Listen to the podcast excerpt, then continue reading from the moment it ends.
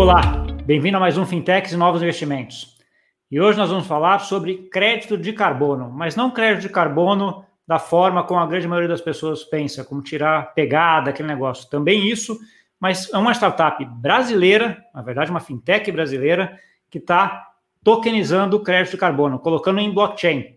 Então, além dessa parte de crédito de carbono, que é muito legal, a gente vai entender um pouco como é que funciona, nós vamos ver como é que a, a parte de tokenização ou como é que o blockchain pode ajudar nisso daí. Para isso, eu tenho hoje comigo aqui o Juliano Perry, que é um grande amigo, a gente já trabalhou, já trabalhou junto, já se conhece há muito tempo, e também o Luiz Adami, que são os fundadores da MOS. Vamos lá, tudo bom? Juliano, tudo bom, Luiz? Beleza? Olá, Gustavo, prazer estar aqui com você de novo. Legal. Então vamos lá, eu queria começar um pouco perguntando aí ah, como é que funciona esse mercado de crédito de carbono, né? O que, que é? E dá uma visão geral para a gente aí de o que, que é o mercado de crédito de carbono. Bom, o mercado de crédito de carbono, uh, hoje em dia, é, é, um mercado global, né, que existe já há uns 25 anos, pouco mais de duas décadas. Uh, começou com a assinatura do Tratado de Kyoto um pouquinho antes, é, em 97, e foi regulado globalmente em 2005. Uh, é basicamente uh, nos mercados regulados, que são 99% do mercado de carbono, eu vou dizer as diferenças, são governos que localmente forçam as empresas que poluem né, ou emitem gases de efeito estufa acima de um certo limite a comprarem das empresas que, que emitem abaixo, ou seja, uma conta gráfica né, de soma zero, uh, no qual os poluidores têm que comprar dos menos poluidores, digamos. Então, você está transferindo recursos, né, valor de quem polui a mais para quem polui a menos. Então você está incentivando a redução da poluição, né, emissão de gás de estufa nas duas pontas, né, dos que poluem demais, uh, né, que vão ter um incentivo a reduzir seus custos, uh, e o, os que poluem a menos do que os limites ou as metas, que vão ter um ganho financeiro e aí vão estar tá mais incentivados a poluir ainda menos, né. É, globalmente, né, o, nós como humanidade, a gente emite 55 bilhões de toneladas ao ano, tá? Esse número 12 anos atrás era 25, né? Ou seja, mais que dobrou em 12 anos, pelo crescimento acelerado, principalmente da China e da Índia, Estados Unidos, Europa, países mais desenvolvidos estão mais estabilizados ou até caindo, mas os, né, as grandes novas potências emergentes, especialmente China e Índia, estão poluindo adoidado. É, desses 55 bilhões de toneladas, uh, ah, 12 bilhões são mitigados né, via compra por empresas, na esmagadora maioria, 99% dos casos, de créditos de carbono, no qual elas é, compram os créditos de carbono nos mercados regulados, igual eu disse, das empresas que poluem a menos. Dos 12 bi, 11,9 estão em mercados regulados, né? Ou seja, Califórnia, Europa, China, Austrália, Nova Zelândia, estados do East Coast americano, Uh, esses mercados regulados compõem 70% do PIB global e é uma tendência de numa ascendente forte. Né? É, é... Já, já, aproveitando um pouco esse, esse, gancho aí, é uma coisa claramente você vê uma tendência, né? Seja, seja do ponto de vista Sim. pessoal, né, que as pessoas querem tirar a sua pegada de carbono, etc., seja do ponto de vista da empresa por conta de todos esses, uh, esses protocolos, essas formas como os governos estão atuando isso, né? É, qual o tamanho desse mercado de negociação de crédito? Você estava falando de 12, se não me engano, acho que 12 toneladas então, de carbono. Dos 12, 12, bi, 12, tone, bi, 12 bilhões de toneladas ano. Nos mercados regulados estão 11,9. Aí você tem 100 milhões no mercado voluntário, que é onde nós estamos e é onde a gente vê o, o maior crescimento, onde tem tido crescimento explosivo. Nos mercados regulados, é, você tem bolsas é, organizadas tradicionais, tipo a ICE em Londres, a Bolsa da Califórnia, onde bilhões e bilhões de dólares são negociados anualmente. Uh, e, como eu disse, é uma conta gráfica na qual a, e a empresa tem que comprar. Né? A empresa que polui acima do limite, né? como esses lugares têm poder de polícia, são mercados regionais uh, que não se conversam. Então, a empresa que polui a mais do que a Califórnia não pode comprar de empresa que, crédito de carbono de empresa que polui a menos na China. Os protocolos não se conversam, tá? No mercado regular. Nesses uhum. mercados, o preço médio do mundo é de 20 e poucos dólares, então a gente está falando é, aí do mercado global na casa ao redor de 250 bilhões de dólares ao ano. Não, é, é onde estamos, grande. tá? É um mercado gigante, mas não é um mercado interessante para a pessoa física, porque é um mercado de canetada, né? Se a Califórnia decide que o preço mínimo ano que vem para beneficiar a economia não é 15 dólares, é 10, você acabou de perder um monte de dinheiro se você ah, for investidor é, pessoa física. Aí, aí, você está citando um outro ponto também, que acho que só está para ver se eu entendi certo. Você pode comprar esse crédito de carbono para ah, tirar a sua emissão, né, para zerar a sua pegada, vamos dizer assim, seja empresa, seja pessoa, ou você pode comprar esse crédito de carbono para esperar que o preço dele suba para eventualmente vender na frente para uma empresa ou para uma pessoa física. Essas são as duas ideias em relação a isso? No regulado, não. No regulado, que é 99% do mercado, é empresa com empresa. E pessoa física, você pode comprar, mas é proibitivamente caro. O Notional, né, um contrato mínimo é 100 mil dólares, expira ao final do ano. Não é feito para pessoa física, tá? É, não tem ETF, não tem nada. Tá São tá bom, grandes volumes. Mas se eu pensar assim, só, só nesse mercado regulado, eu, como empresa, por exemplo, eu posso comprar esse crédito de carbono para deixar ele estocado para utilizar daqui cinco anos ou para vender daqui a um tempo? Isso é possível? Não, no mercado regulado não. No mercado voluntário, sim. É por isso que a gente acha que o mercado voluntário é mais interessante. Ele tem três vantagens em relação ao regulado. Um, ele é voluntário, então ele não tem influência de governo. Você não está dependente de canetado. Dois, ele é global, né? Aquilo que eu falei da empresa californiana no regulado não poder comprar da chinesa, no voluntário pode tudo. Assim, é, é global uma commodity. Ele é um brasileiro vende para Shell que ou compensa ou revende para PetroChina, é uma commodity, tá? E, e, é, e gira no mundo inteiro. Uh, e três, ele não inspira o voluntário. Né? O, o, mercado regulado, como ele é uma canetada, é um, é um mercado de, de regras políticas, digamos, né? Uh, ele sempre expira ao final do ano. Então, as empresas, toda empresa que compra, ela não consegue carregar aquele ativo. Né? Ela compra como um custo para ela, né? porque ela é forçada a comprar. No voluntário, não. No voluntário, você compra como é voluntário, ninguém pode te obrigar a cancelar aquele crédito, a consumir aquele crédito. Então, ou você consome aquele crédito, né? É, ou você carrega ele, como ele não inspira, você pode carregar de eterno. Por Entendi. isso que a gente acha que, como reserva de valor, e, e como investimento, né, é o, é o, mais interessante de todos. Entendi. Então, assim, no, voluntário você, pode, você não é obrigado a queimar esse crédito de carbono, né, utilizá-lo, você pode segurar para frente. Mas, assim, e, e, acho que esse ponto que você comentou também em relação a essa regionalização, que é um pouco do que, do que eu vi também, né, que antigamente você poderia cancelar um crédito de carbono emitido no Brasil numa empresa na China, no, no regulado, no começo é. isso era possível. Agora ele está mais regional, né? Tem que ser no mesmo. É, é o que aconteceu, é perfeito, exatamente isso. O que aconteceu foi que o, o, mercado inicialmente ele era regulado entre aspas, ele era ele era regulado pela ONU. Tudo que é regulado pela ONU não é regulado, né? Porque a gente nunca viu um país que, sei lá, não cumpriu meta de carbono ser invadido pela ONU. O Brasil não cumpriu meta de carbono várias vezes do Tratado de Kyoto, do Acordo de Paris e então ele caiu em descrédito, exatamente por isso, porque os países, né, as sociedades começaram a perceber que tinha um moral hazard ali, que se você não cumpria, ficava tudo por isso mesmo, né, que era mais uma carta de intenções do que uma regulação propriamente dita. Regionalmente, né, o que, que começou a acontecer? As mudanças climáticas começaram né, a, a, a se tornar mais pronunciadas, né, é, mais severas, uh, e países muito, ou regiões, né, muito impactadas por ela, como a Califórnia, em 2015 falaram, cara, eu não vou ficar esperando China se entender com os Estados Unidos e com a ONU e com o Brasil, eu vou regular o meu aqui, porque eu tenho poder de polícia aqui na Califórnia. Eu, Califórnia, meto a minha polícia em quem poluir a mais e não comprar crédito carbono de empresas californianas, porque eu posso. É, e, e, fizeram isso. E aí começaram uma tendência de é, regulação, de uma regionalização da regulação, né? Que deixou de ser global e meio que uma carta de intenções regida pela ONU, que é o Tratado de Kyoto, Acordo de Paris, e passaram a ser é, regulações regionais. O Brasil, inclusive, tem uma, que é o, o RenovaBio, né, o CBio, que é de crédito de carbono do etanol, no qual as distribuidoras de gasolina BR, Cosan e Piranga são forçadas pela ANP a comprar crédito de carbono, que se chamam CCBios, dos usineiros.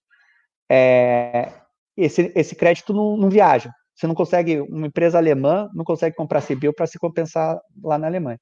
Mas a ideia é que esses mercados todos eles já estão meio que se fungindo aos poucos e que a ideia é que no médio e longo prazo seja uma coisa única, não tenha mais regulado, voluntário, seja só mercado de crédito de carbono. É, eu vi até uma reportagem recentemente falando especificamente aqui da Europa, né? Que se não me engano, acho que o preço tabelado aqui na Europa é 15 dólares ou 15 euros o, o a tonelada de, de, carbono, mas ele já tem uma projeção. Já subiu para 25. 50, assim. É isso. Você tem preços mínimos, você tem uma escadinha para cima. E foi aí que eu me interessei pelo mercado de carbono. Eu falei, pô, se a tendência de preço nos mercados regulados é essa, e se os mercados regulados vão se fundir com o voluntário, vai virar uma coisa só e o preço vai ser muito mais alto lá na frente.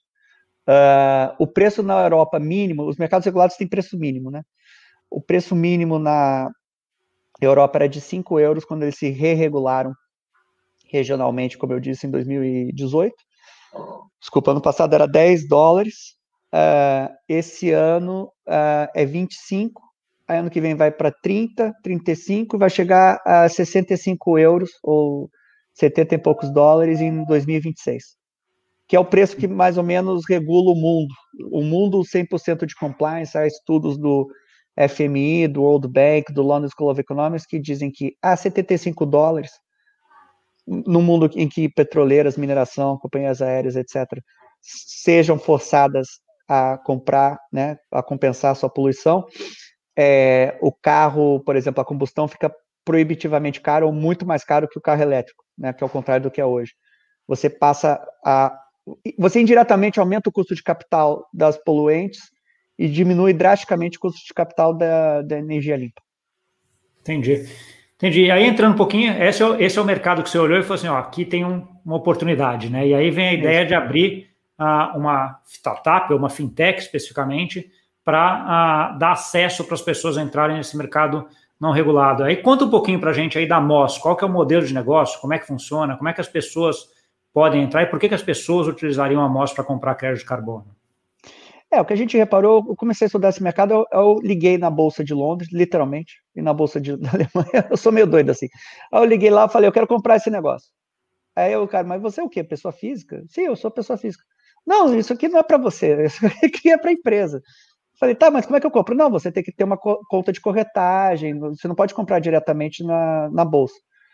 Aí eu falei, bom, isso aqui é mais complicado do que eu achei que fosse, né? É, comprar carbono, porque eu passei a estudar e ver a demanda tanto dos investidores quanto dos consumidores, da, né, das empresas, é, é, que elas se mitiguem e, e, sejam sustentáveis cada vez mais, né? Ou seja, os consumidores não estão comprando mais de empresas que, né, os nossos frigoríficos brasileiros que né, promovem desmatamento da Amazônia, em tese, né? Não dá para falar que, mas enfim, a essa suspeita, a essa imagem, e a partir disso, muitos, especialmente os mais jovens, os millennials, não estão comprando carne. Enfim, percebendo essa maior demanda, eu falei, as empresas vão ter que comprar isso, né? Querendo ou não. E os mercados, eu, eu passei eu, estudando, eu vi que a, a percentual do mundo que estava se regulando aumentou drasticamente, foi de 20% do PIB para 73 anos.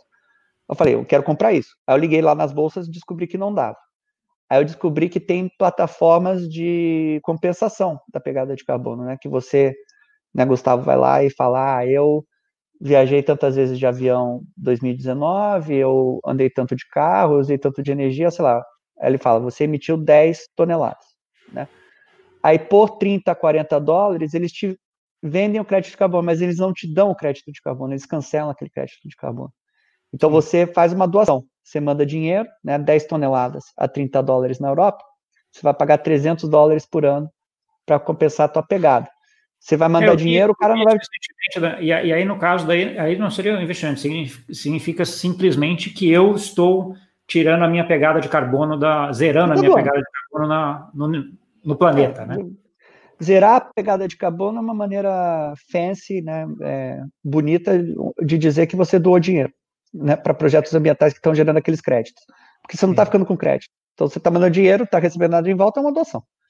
É, você está recebendo um PDF que te faz se sentir bem, igual uma doação, né? Igual você doar dinheiro para a Unicef. Aí, o que eu parei para pensar é, pô, mas se eu estou mandando dinheiro, por que, que eles, eles, não me dão um ativo? Né? Isso é um direito, deveria ser um direito meu. Se eu quero, quero consumir aquele ativo na hora, ou no futuro, ou segurar, enfim, eu já paguei. E aí eu passei a estudar as regras, eu vi que não tem regra que impeça isso, que, que force a, a, a compensação no ato.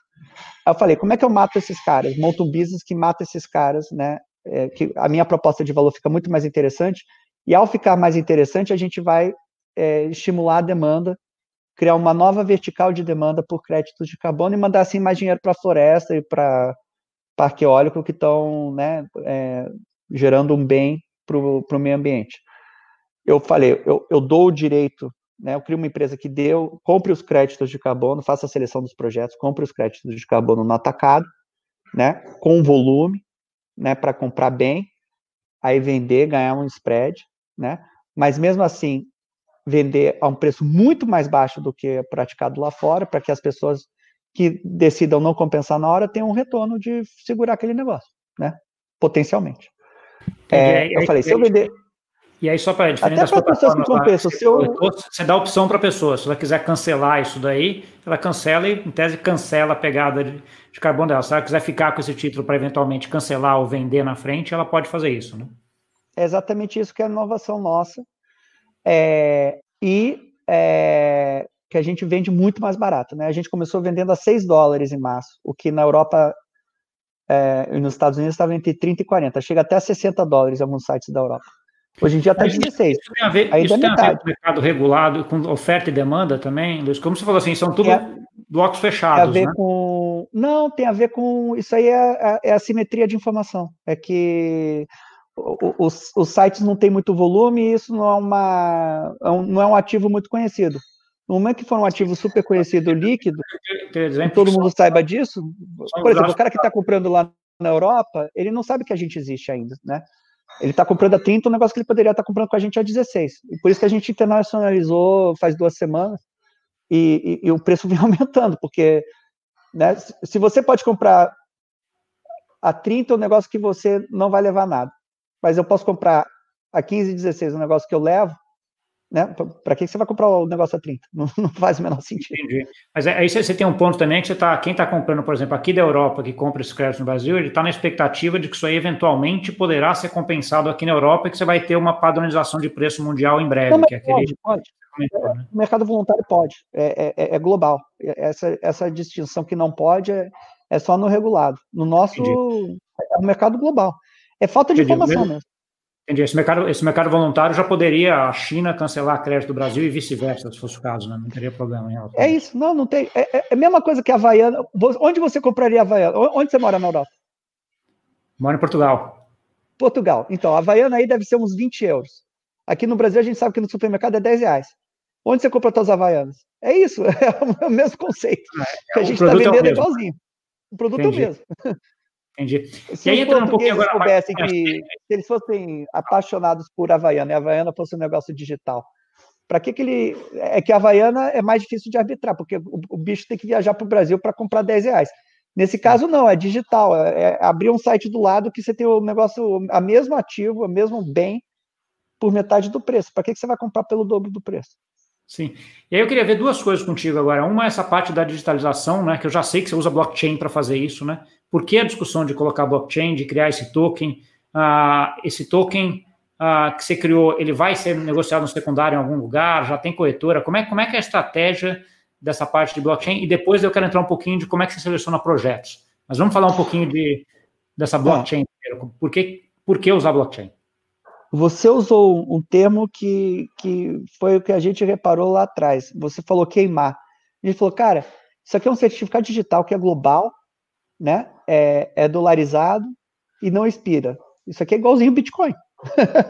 é igualzinho criptativos, com duas vantagens, né? Uma, o Bitcoin emite CO2, né, na mineração. Emite muito, emi, a mineração e transação de Bitcoin emite 22 milhões de toneladas de CO2 ao ano. É igual a poluição de um pequeno país tipo a Jordânia. É, aqui não, né? Aqui você está é, evitando a poluição, né? E a segunda grande diferença é que o crédito carbono tem um lastro, né? Tem um processo de certificação por trás que a gente, né? Igual você falou, eu descrevo rapidamente. Uh, mas é um, é um ativo por trás, não, não só uma, um ato de fé né? É, uh, e não é uma moeda, né? É um, é um ativo tokenizado, né? Que, que, é, que é diferente. Uh, e aí, ao estudar isso, né? O crédito de carbono, também a gente descobriu que é, é um certificado digital que existe há mais tempo que o Bitcoin e nunca foi tokenizado, né? É, é uma doideira também. Os sistemas todos dos registros e tal, parece tudo sistema de 1980, assim, de supermercado de 1980, sabe? É, é, é completamente é, estapafúrdio e, né, como é que fala? Anacrológico, anacrônico, sei lá. Não tem a ver com o tempo, né? A gente está numa época em que tudo é, é assim, que colocaram já real estate em Lisboa em token, mas um ativo que sempre foi digital nunca foi colocado. Então, a gente falou, cara, tokenizar crédito de carbono é tão simples quanto é, traduzir o código para criptografar o código, né? E, e, ponto, porque ele já é digital, ele, ele já tem a função burn, né? Você não muda absolutamente nada do, do token clássico. Uh, e que a liquidez aumentaria bastante na tokenização, porque você pode fracionar, você né, tem toda uma dinâmica especulativa que né, não, não teria necessariamente com crédito de carbono. Uh, e a gente já listou, é, o token já existe há uns dois meses, a gente listou na Flow BTC, que é uma bolsa cripto do, do, do Brasil. A gente está prestes a, a, fechar deals com bolsas globais de, de cripto duas bolsas grandes de cripto globais uh, e mais uma brasileira. Então, é, a, a, né, o, o, o, alcance tá aumentar, vai aumentar bastante. Tá bom. E aí esse token é um token, um token RC20 na rede de Ethereum, ah, onde você pode daí comprar via a plataforma de vocês no mercado primário e depois fazer o que quiser com ele no mercado secundário. Você passa para sua carteira e ele é seu. Aí você faz o P2P de carteira para carteira, via MetaMask, via Coinbase Wallet, o que for, ou você vai nas bolsas e, e trada no secundário das bolsas. É um, to um token seu, né? Aquela história de que not your keys, not your token, né? Então, assim, acho que aqui, aqui, é. aqui vai ser sua e o token vai ser seu. Essa é um pouco da. É exatamente é. isso. E isso quer dizer, então, que daí todo projeto que você avalia, ele gera o mesmo token, né? Só a quantidade de token que, é, que ele vai gerar, certo? É uma commodity, né? Então, é, o uso dele comoditiza ele. Como ele é reconhecido, um crédito de carbono gerado por conservação da floresta no Brasil, ele é usado para o mesmo fim por uma Amazon, uma Microsoft, igual um crédito de carbono gerado por um parque eólico na Alemanha ou um crédito de carbono gerado por um projeto de flaring, né, de queima de metano no lixão da Indonésia. É, é uma tonelada é de carbono é igual. é gerada. Né? E aí, então, agora entra um pouquinho. Como é que você seleciona esse projeto uh, uh, que vai gerar esse crédito de carbono? Né? Como é que é a seleção que vocês fazem? Quantos projetos já tem? Quanto já foi gerado? É, a gente é muito criterioso porque esse é um, esse é um setor é cheio de viúva do carbono, né? Porque é um setor que chegou a ser muito desenvolvido, bombar lá em 2007, 2008, e aí despencou, ficou no limbo e sofreu muito com fraude e tal porque na época não tinha essa tecnologia que a gente tem hoje. Então, as perguntas no começo eram sempre assim: como é que você sabe que o crédito não é vendido, o mesmo crédito não é vendido duas, três, cinco vezes? Bom, a gente tokenizou o negócio inteiro, então quem é de cripto sabe que não né, é impossível você fazer isso e é tudo acompanhável, rastreável no Etherscan, ou enfim, no, no blockchain. Uh, ao tokenizar, a gente tirou essas dúvidas que pairam ainda sobre o mercado de crédito de carbono. Ah, como é que eu sei que existe, que, enfim, que o lastro está lá, está tudo né, exposto e público no, no blockchain. Uh, segundo ponto da seleção, né, de ser bastante rigoroso na seleção dos projetos, a gente é um agente registrado da Verra, que é o maior registro de créditos global, tem 70% de participação global do, do mercado voluntário uh, o que significa que a gente só compra créditos uh, que sigam protocolos de, desse tipo dessa CTIP global de créditos, tá?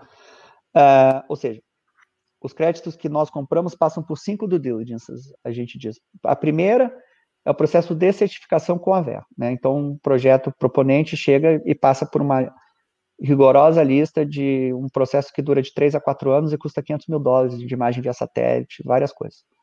Aí ele submete a Verra, é a segunda do diligence. A Verra vê se foi tudo feito direitinho, aí a Verra fala, tá bom, teu projeto está registrado. A terceira, a gente participa de um, uma é, fundação de um, uma plataforma, chama Plataforma Ecos, do Instituto Ecos, que é uma fundação, uma ONG, uh, patrocinada inicialmente ou idealizada pela Natura e pelo Itaú, que faz a seleção dos 200 projetos de carbono mais ou menos né, voluntários do Brasil, eles selecionam os 25 melhores. A gente vai para o quarto do diligence, que é o nosso. Dos 25 melhores, a gente escolheu seis projetos de conservação de floresta da Amazônia, uh, que nós julgamos serem os melhores, o de melhor reputação e, e maior qualidade. Uh, são áreas que com, conjuntamente uh, é, formam um milhão de hectares, que é o tamanho do Catar, do Líbano, de um pequeno país, de proteção na, na Amazônia. Uh, por que a Amazônia? Porque é o crédito que a gente acha que tem maior é, benefício direto, indireto e, e, e, social e econômico. Assim, são comunidades muito, muito carentes e os projetos, como parte da certificação, eles têm que passar por isso. E a quinta do diligence, o nível de segurança que a gente tem é de ter tokenizado, auditado todo o nosso processo com CertiK, Armanino, etc., com essas certificadoras auditorias uh, cripto. Então, você tem uma segurança que, de transparência e, e, e segurança tecnológica o, o, o, maior possível. Do um para um ali do, do token. Né? Quanto, quanto a gente já está falando aqui desses projetos todos? Quanto já foi tokenizado e quanto você tem de projetos que vão ser tokenizados? Quantos tokens vão ser emitidos nos próximos períodos aí? É, a gente tem contratos para off-take de 20 milhões de toneladas que é bastante coisa, é 20% do mercado global, por isso que a gente já é. A gente é mais ou menos 20 vezes maior que o, que o segundo colocado, que, que é uma empresa de um milhão de toneladas. Para dar uma ideia, a Natura compensa a sua. É a maior compensadora brasileira, ela compensa ao ano 300 mil toneladas. Uh, a gente já tokenizou quase 2 milhões uh, de créditos de carbono, e a ideia é que vá para 20. Quando chegar em 20, né, é, e a gente tiver vendido, negociado esses 20 milhões de toneladas, o market cap do, do CO2, que é o nosso token, vai ser de 340, 350 milhões de dólares, que coloca na primeira página, nos primeiros top 50, top 50 do CoinMarketCap. Vamos ser dos 50 maiores criptoativos do mundo, que é coisa pra cacete. Então, a gente está bem otimista aí na escala e relevância do CO2 como, como um, um token, um ativo global. Que faz todo sentido, né? É super interessante. Então, assim, você tem um token que é global, que você pode comprar do Brasil, focado na Amazônia, focado na comunidade, né? E entrando um pouquinho até né, a, nisso daí, o Júlio a gente já se conhece há, há um bom tempo aí, né? Acompanhei, acompanhei nas redes sociais e vi que ele foi em algum desses projetos aí. Eu vi ele, várias fotos aí na, em alguns projetos desses uh, da Amazônia. Júlio, eu queria que você comentasse um pouquinho para a gente aí. Primeiro, como é que foi essa viagem? Como é que foi visitar esse, esses projetos? E também, o que, que te motivou a entrar como sócio desta plataforma também? Legal, ótima pergunta, Gu. É o seguinte, é, esse senhor aí acima, Luiz Felipe Adaime, nós nos conhecemos há algum tempo também, nós todos aqui somos, viemos de mercado financeiro, né, e buscamos um propósito diferente, né, sair um pouquinho daquela mesmice que acompanhou grande parte da nossa carreira, o Luiz realmente tem uma, uma face ambientalista e um teor de proteção, um teor de como salvar a Amazônia que me encantou.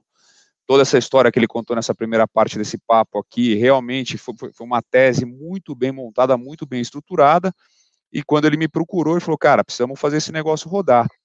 E poxa, caiu como uma luva nesse momento de vida. Eu acho que tem alguns fatores também, Gustavo, que, que ajudaram muito. Você imagina hoje um mundo extremamente líquido, é, com juros negativos no mundo inteiro. Você imagina esse assunto ISD aqui no Brasil explodindo, né, esse ano mais do que nunca, e essa parte de environmental, então, nem se fala. É, você imagina a, a, o consumo aí, como o Luiz falou, da geração X e geração Y, que é muito diferente da nossa, né, a gente acima de 40, Uh, e você imagina um ativo que está totalmente hoje descorrelacionado. Ele, ele, ele, é um negócio que vem para essa onda que a gente pode tokenizar, que é definance lá na frente. Então, tudo isso tem a ver com a nossa vontade de estar presente no mercado mais atual, uh, acreditando que o novo vai, vem para ficar, né? O novo vem para ficar, acreditando nesse modelo. E aí a nossa tarefa aqui, nos últimos, o Luizão fundou a empresa sete meses, me convidou para ser cofundador há três meses e meio, a gente aqui está naquela fase que você conhece, varrendo o mercado inteiro, mostrando para todo mundo.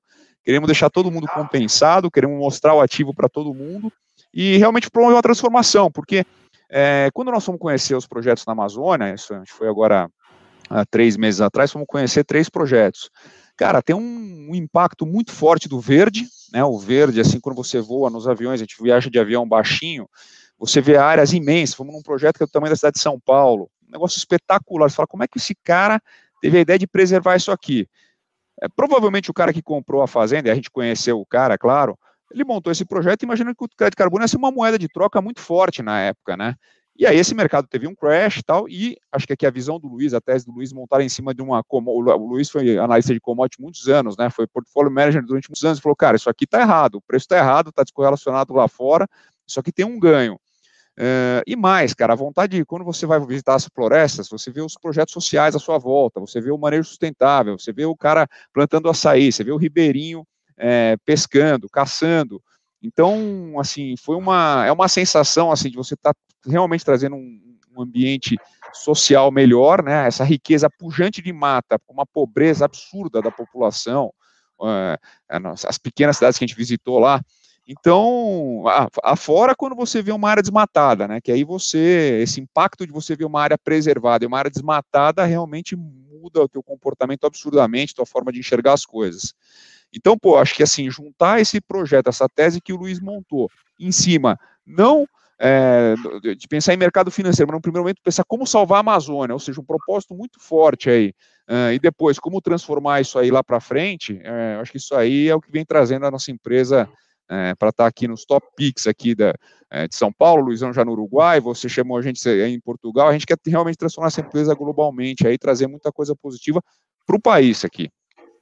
Que bom, que bom. É, e eu acho legal essa, essa, essa visão que você colocou, que é uma visão de sustentabilidade, uma visão de cuidar do meio ambiente, ao mesmo tempo tem uma visão financeira por trás, uh, tem uma visão de tecnologia, né? Então, assim, já estão pensando no negócio global, colocando blockchain, porque vai ter um token que vai poder ser negociado em qualquer lugar, que lá na frente, ou em qualquer momento, você pode trocar ele pelo que você quiser, uh, em qualquer momento. Então, assim, uh, acho que ele tica várias boxes ali, bem. bem é, é uma sensação de estar tá fazendo um mercado, Gustavo. Assim, nós estamos desenvolvendo um mercado, são várias pontas, assim, tomamos porrada todo dia e também estamos dando.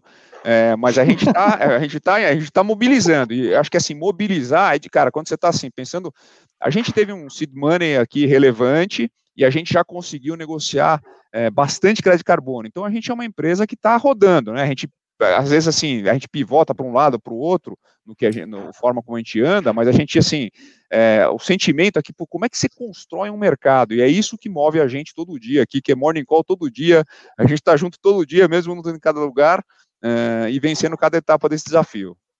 Que bom, que bom. E, a, acho que duas perguntas que me ficam, assim, a gente já está chegando perto do final do tempo aqui. A primeira é qual o investimento mínimo que as pessoas podem fazer, né, entrando pela plataforma, né, e como é que elas acham vocês, né?